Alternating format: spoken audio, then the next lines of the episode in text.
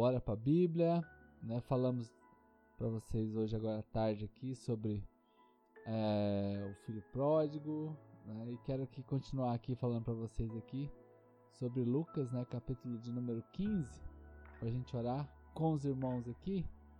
A palavra do Senhor Lucas 15 é a parábola do filho pródigo, né? Todo o capítulo de Lucas 15, né, vai falar sobre é, a restauração e a restituição de algo, né, que Deus é, quer renovar, né? Então a gente vê aqui, por exemplo, começando aqui desde o capítulo 1, né, todos os publicanos pecadores, né? Então Jesus contou a parábola das 100 ovelhas, foi a primeira parábola. Depois ele vai para a parábola do filho pródigo, né? E aí, nessa parábola do filho pródigo, é uma parábola riquíssima em detalhes, em coisas lindas da Bíblia, como que Deus nos ama, como que Deus nos perdoa, né? o cuidado que Deus tem conosco. E eu quero aqui falar sobre o que, que esse filho pródigo fez, né? Que ele pegou tudo que tinha, que ele ganhou da sua como herança da sua casa e ele foi morar numa terra distante, gastando tudo, tudo. Né? E perdeu tudo também, né? Seja bem-vindo, Reinaldo, Gilberto, meu querido amigo Elder, Pastor Zaço, lá de São Paulo. Deus abençoe, amado. Então eu quero aqui falar para vocês um pouquinho sobre as atitudes dele agora, né? As atitudes, eu falei hoje sobre as atitudes do pai, na hora do almoço, falando com os irmãos sobre as atitudes do pai.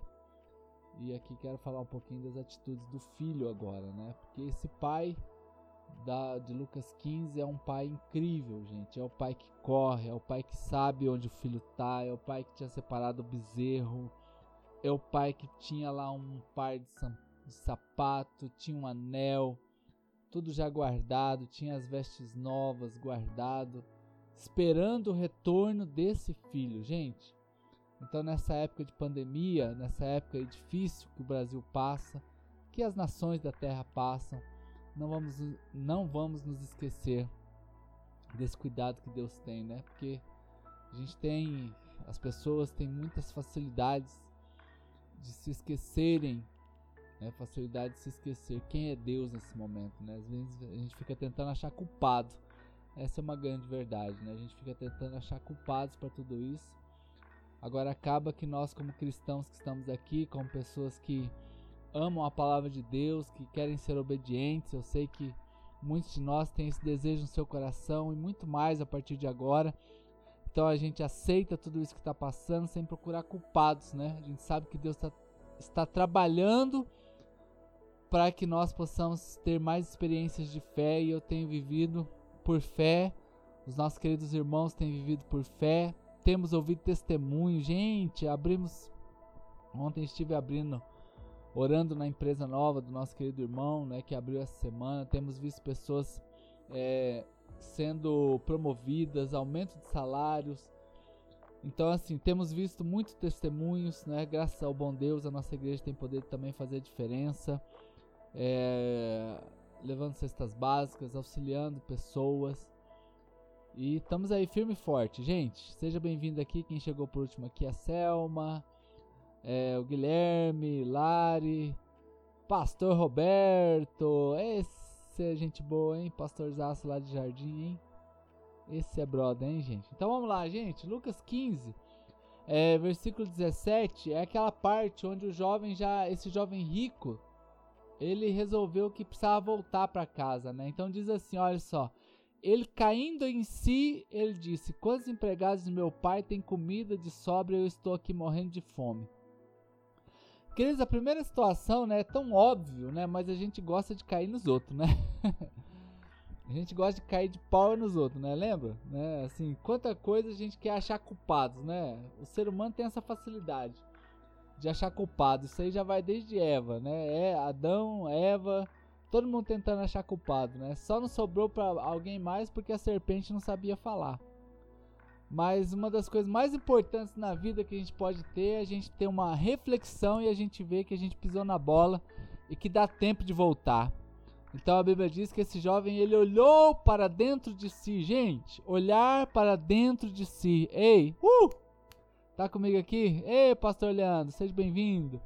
Gente, a gente olhar para dentro da gente agora e a gente saber que é, a gente é carente de Deus, a, onde a gente pisou na bola, é, onde que a gente está errando e o que, que a gente pode fazer para melhorar.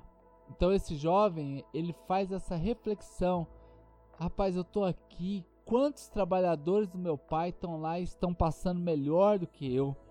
Então eu quero que você também hoje, né, ainda hoje, você possa olhar para dentro de você e pensar exatamente aquilo que você precisa mudar, gente. E eu me recordo bem assim de uma, uma grande reflexão que o Senhor me levou foi no dia que meu pai morreu. Eu tinha recém, recém e eu estava lendo um livro que eu me lembro bem chamado Pedagogia de Jesus, um livro da editora Juerp, não vou me lembrar o nome do autor, pequeno, um livrinho da capa verde. Eu estava lendo esse livro no quintal da minha casa, debaixo de um pé de árvore. E quando naquele dia veio uma pergunta assim, Júlio, se seu pai morresse hoje, o que, que você ia fazer? E naquele momento, aquela pergunta, eu, meu pai saiu para trabalhar. E eu comecei, e eu estava com a caneta, eu comecei a anotar naquele livro o que, que eu precisava fazer a partir de então. O Senhor me levou naquele dia uma grande reflexão sobre a minha vida e muita coisa que eu faço hoje é resultado daquele dia, né, debaixo do pé de árvore no quintal da minha mãe. Queridos, uma reflexão que eu fiz às 3 horas da tarde, quando foi mais ou menos 21 horas da noite, eu fiquei sabendo que meu pai havia falecido em um acidente. Então, assim, reflexões. Esse jovem caiu em si após um grande problema que ele passou. Ele estava longe de casa, ele estava comendo comida de porco, ele estava morando no meio de porco e ele começou a pensar sobre a vida dele. Que nesta época de pandemia, irmãos, vamos aproveitar esta época para a gente cair dentro de nós, caia em si, olhe o que você pode melhorar. Naquele dia eu ouvi a voz de Deus perguntando para mim assim, doce, suavemente, Júlio, se acontecesse isso hoje, o que que você faria? E é esta frase que eu faço para você agora, meu querido irmão, que está aqui me ouvindo. Hoje, com tudo isso que está acontecendo no mundo, o que que você pode melhorar? Quais os caminhos que você deve retornar? Quais caminhos que você não deve andar? o que que você precisa parar urgente, urgente. Porque isso é um norte para sua vida. E já tem 20 anos que eu sigo algumas orientações daquele dia, né? E eu quero assim agradecer muito a Deus pelo cuidado que ele tem comigo. Esse jovem então estava lá nesta história que Jesus está contando, nessa parábola. E nessa parábola ele olha para dentro de si e ele diz assim: e ele consegue perceber a diferença entre o melhor e o pior. Quantos trabalhadores do meu pai estão lá e eles estão melhor do que eu? Gente, quem está comigo aqui? Tô contando uma parte ruim aqui da vida, mas é para você melhorar, viu? Não é para ficar triste não, tá? Então ele diz assim: quantos empregados do meu pai têm comida de sobra? Eu estou aqui. A minha condição agora é esta. Eu estou nesta condição mas eu já sei. Ah, querido, porque após toda a reflexão poderosa que Deus nos leva, a gente tem uma atitude agora, olha só. Eu me porei a caminho e eu vou voltar para a casa do meu pai. Que reflexão, gente, que mudou, trouxe atitudes novas, trouxe coisa nova. Então, a partir do momento que você sabe o que você precisa melhorar, Agora vem a atitude. Eu vou. E olha só. Eu me porei a caminho. Então, ou seja, ele já se levantou e ele foi, voltou para sua casa. E ele disse assim: Pai, eu vou dizer para o meu pai: Pai, eu pequei contra o céu e contra ti. Então, a primeira coisa, eu olho para dentro de mim. A segunda coisa, eu tomo uma atitude com relação a isso aí, porque não adianta ficar só no campo das ideias. Não adianta ficar só no campo do papel, não adianta ficar só na, na, na reflexão se não tem atitude. E tem muita coisa boa não é, dentro de nós, e isso aqui também vale para os seus sonhos e os seus objetivos de vida, que não adianta você ficar só pensando, precisa colocar em prática. Mas ele diz assim: Pai, eu pequei contra o céu e contra ti. Então, uma outra atitude que esse jovem tem é uma atitude de arrependimento. Queridos, arrependimento, essa palavra também é outra palavra muito poderosa na nossa vida, que é a gente simplesmente mudar o caminho que nós estamos indo. Não é dar um 360 graus, é dar um 180 graus. Se eu estou indo para frente, eu, eu me arrependo, eu volto. Se eu estou indo para a direita, eu me arrependo e vou para a esquerda. E eu não volto mais aquele caminho. Não é viver remorso, porque quem vive é, com remorso, é, hoje ele está de remorso, mas amanhã ele volta a cair no erro novamente. Ele volta a pecar novamente. Ele volta para aquela vida que ele estava passando novamente. O arrependimento é uma mudança drástica. Gente, presta atenção nisso aqui. Arrependimento é uma mudança completa. É como aconteceu na vida de Zaqueu. Zaqueu está lá e ele se arrepende do que ele fez. E ele diz: Ainda hoje eu vou começar a restituir as pessoas. E não apenas uma vez, mas quatro vezes mais de todos aqueles que eu defraudei. Olha que isso é arrependimento. Jesus ainda olha e fala assim: verdadeiramente, hoje houve salvação nesta casa, porque o arrependimento ele é visível, ele é real. Pai, eu pequei contra o céu e contra ti. Já não sou mais digno de ser chamado como um dos seus filhos. Arrependimento completo, queridos. Então, à tarde a gente aprendeu sobre o pai, esse pai bondoso, esse pai presente, esse pai que está ali para acolher mas aqui também a gente aprende com o filho pródigo, não é? Não só o que ele fez de errado, mas o que ele fez de certo. Ele olhou para dentro de si. Ele toma uma atitude perante essa situação e agora ele tem um coração arrependido ele tem um coração arrependido. Não é dando uma miguelada, não é querendo enganar Deus, não é querendo voltar àquela posição. Ah, eu vou lá, vou voltar, mas o meu coração tá aqui, sabe como é que é? Né? Meu Deus, o, o, o é, meu pai é bonzinho, ele vai me aceitar, né? eu vou ficar por lá e daqui a pouco eu piso na bola de novo. Não, queridos, Senhor, pode me tratar como um dos teus empregados. Eu não quero nada, eu não quero a posição de filho mais. Não, eu só quero ficar aqui perto, porque aqui eu sei que quem tá aqui tá melhor. E ao passo que o pai diz: Não, meu filho, vem cá, você é filho. Toma de novo aqui, toma as vestes, toma a sandália, toma o anel. Toma agora, vamos fazer uma festa. A festa só começou. Queridos, e é nesse momento que a gente vê uma mudança completa em tudo que acontece na vida desse garoto. Passa por esses três estágios é, pensar como é que está, ver como é que está, olhar bem, arrependimento, como disse aqui a Denise. Agora eu tomo uma atitude e agora eu vou arrependido. Ah, amados, que tudo isso que a gente tem passado aqui possa trazer para nós, não é aquilo que já diz lá no livro de Crônicas: se o povo que se chama pelo meu nome se humilhar, e orar e buscar a minha face e se converter dos seus maus caminhos. Então eu os ouvirei do céu, sararei a sua terra, perdoarei os seus pecados. Então, que ali é para o povo cristão, para o povo que está ali né, dentro da casa de Deus. Se o meu povo, não está falando o povo de fora, não, está falando o meu povo. Eu já falei para vocês aqui as experiências que nós tivemos esses dias, não é? Já pedi perdão por tudo que é político, por todas as gerações, né? Tô aqui, peço perdão todo dia para essa renca aí, né? Por tudo que aconteceu nesse Brasilzão. A gente tá aí, tivemos um dia de jejum, muitas igrejas participaram, né? Muita gente abraçou a causa e eu digo para você, eu abracei a causa como servo de Deus, né? Mesmo de fato orando por essa nação e clamando por esse arrependimento e assim aqui, graças ao bom Deus aqui no nosso estado, né, mínimo de pessoas doentes, infelizmente muitos lugares, né, muitas pessoas doentes, muitas pessoas morrendo.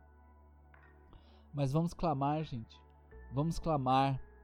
Vamos clamar na nossa individualidade, que seja um tempo de nós como cristãos que estamos, estamos aqui, assim como esse menino aqui, ele cai em si, ele olha para dentro de si Eu sei que você não saiu da casa do pai. Eu sei que você não foi para longe do pai. Você não gastou a herança que Deus está te dando. Mas nós podemos ainda assim olhar para dentro de nós e falar assim: o que que o Júlio pode ser melhor? O que que o Júlio pode ser melhor? O que que como pastor para esta época eu posso ser melhor? O que como pai, como esposo, como irmão em Cristo, como amigo, eu posso ser melhor? E assim a gente vai rompendo em fé. Senhor, o que, que eu posso ser para ti como servo melhor? O que, que eu posso fazer a mais? E voltar, queridos, e tomar uma postura. E tomar uma postura. E eu sei que tem muitos de nós que precisam mudar coisa que a casca tá grossa já. A casca tá grossa. Então que seja essas mudanças realmente profundas. Vamos em mudanças que vão lá na raiz. Eu tô falo para vocês, né? Eu tô careca de dizer para os irmãos, né, que a gente precisa ser, pra gente ser uma árvore forte, a gente precisa ter raízes fortes, raízes profundas. Raízes profundas. O fruto começa na raiz. E você está ao lado de um ribeiro, gente. Você que está aqui nessa noite, você é uma árvore plantada junto a um ribeiro de águas. Tudo que você cresce na estação certa, vai dar o seu fruto na estação certa. E tudo que fizer vai dar certo. Tudo que fizer dará certo. Mas simplesmente porque nós temos esse coração lindo e abençoado. Ei, Miriam, seja bem-vinda. Silvério, né, os irmãos que chegaram aqui agora. Glória a Deus, queridos. Nós estamos aqui para sermos realmente essas pessoas profundamente transformadas. Olha a palavra aqui. Profundamente transformadas, não superficialmente.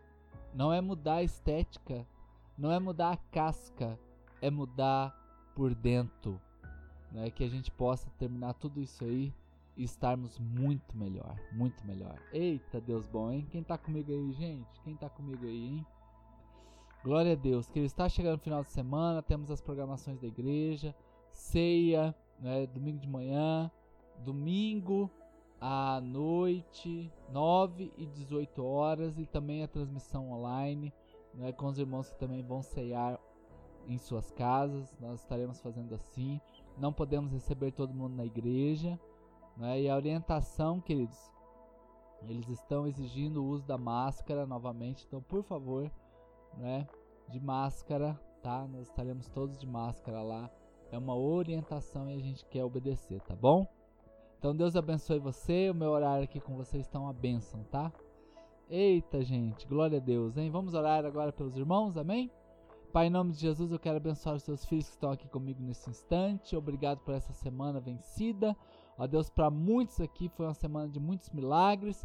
Ó Deus, e nós abençoamos agora, ó Pai, os irmãos de perto, de longe, os empresários, os pastores, ó Deus, os profissionais aqui que estão aqui, profissionais liberais. Ó Deus, nós queremos ter um final de semana muito lindo e abençoado. Então, ó Pai amado, dê uma linda noite de sono. Faça-nos refletir, ó Pai, sobre a nossa vida, termos atitudes, nos arrependermos, para que a bênção do Senhor esteja conosco. Em nome de Jesus. Amém. Eita, coisa boa, gente. Ó, aquele que puder, tira um print aí dessa tela. Posta aí no seu Instagram, marca lá Pastor Júlio Church. Tamo junto, hein? Mogênia chegou aqui agora, Bela. Eita, coisa boa, hein, gente? Deus abençoe todos vocês. E essa live fica salva aqui por 24 horas. Tamo junto. Como a nossa tesoureira sempre deixa aqui, não é fixado aqui para nós aqui a conta da igreja, da Church do Alto. Então você que deseja dizimar e ofertar, tá aí para você, para facilitar a tua vida. É bênção demais, gente. É bênção demais. Ah, só para contar um testemunho. Hoje uma pessoa lá de Portugal, se não estou enganado, pegou a conta e mandou uma oferta aqui para a igreja. Olha só, lá de Portugal, gente, é milagre, né?